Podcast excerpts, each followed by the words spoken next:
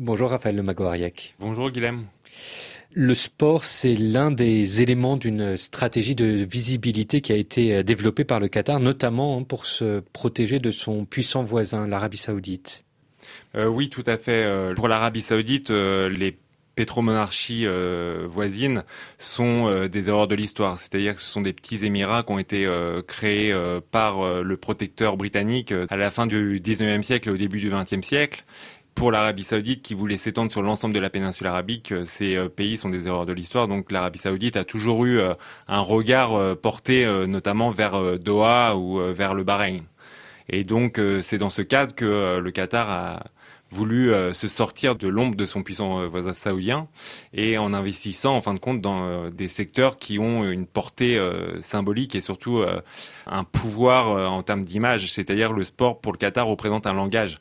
Il utilise le langage des puissances de la mondialisation pour gagner en influence. Au-delà de l'image, le Qatar souhaite surtout de l'influence.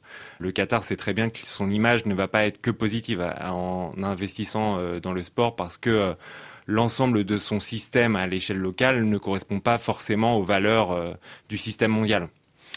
Le Qatar n'est pas le seul pays à utiliser le, sport comme un outil géopolitique. L'instrumentalisation du sport, écrivez-vous, n'a pas commencé avec le Qatar, même si l'Émirat la porte à son paroxysme. C'est un cran de plus, finalement, qu'on atteint dans cette géopolitique sportive qui n'est pas nouvelle.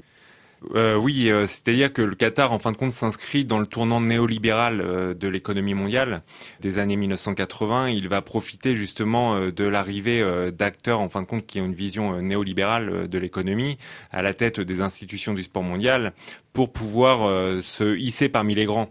Et donc il sait très bien que ces gens-là parlent le langage de l'argent et lui va miser tout sur ce langage de l'argent afin de s'introduire au sein des institutions du mondial. C'est pour ça aussi qu'il y a toutes ces accusations de corruption parce qu'en fin de compte quand on discute avec des responsables qui sont au sein des institutions du sport qatarien, ils nous disent en permanence que la base c'est l'argent et que tout est argent, que ça soit au niveau local ou au niveau international pour le Qatar. Alors le sport pour exister sur la scène internationale, mais le sport aussi avec ses enjeux euh, intérieurs, renforcer l'identité nationale notamment, le Qatar investit dans ce secteur aussi. Oui, Dès le début des années 2000, le Qatar, en fin de compte, relance son projet sportif parce qu'en fait, euh, dans les années 1970, Sheikh Khalifa, donc le grand-père de l'émir actuel, développe le sport comme un vecteur de modernisation autour de la figure de l'émir afin de développer un sentiment national.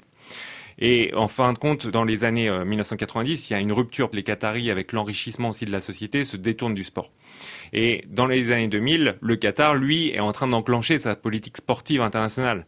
Et s'il a envie d'être légitime aux yeux des institutions du sport mondial, il a besoin d'avoir des sportifs. C'est pourquoi, à ce moment-là, il met en place une politique de naturalisation au début des années 2000. Cette politique est dans le football passagère et donc à ce moment-là, il met en place l'Aspire Academy, qui est son centre de formation qui va avoir un objectif à la fois diplomatique, mais aussi un objectif d'ordre euh, sportif. Et donc aujourd'hui, une grande partie de la sélection sort de l'Aspire Academy. C'est cette euh, sélection-là qui a été championne euh, d'Asie des Nations en 2019. 2019, le Qatar remporte la Coupe d'Asie en, football.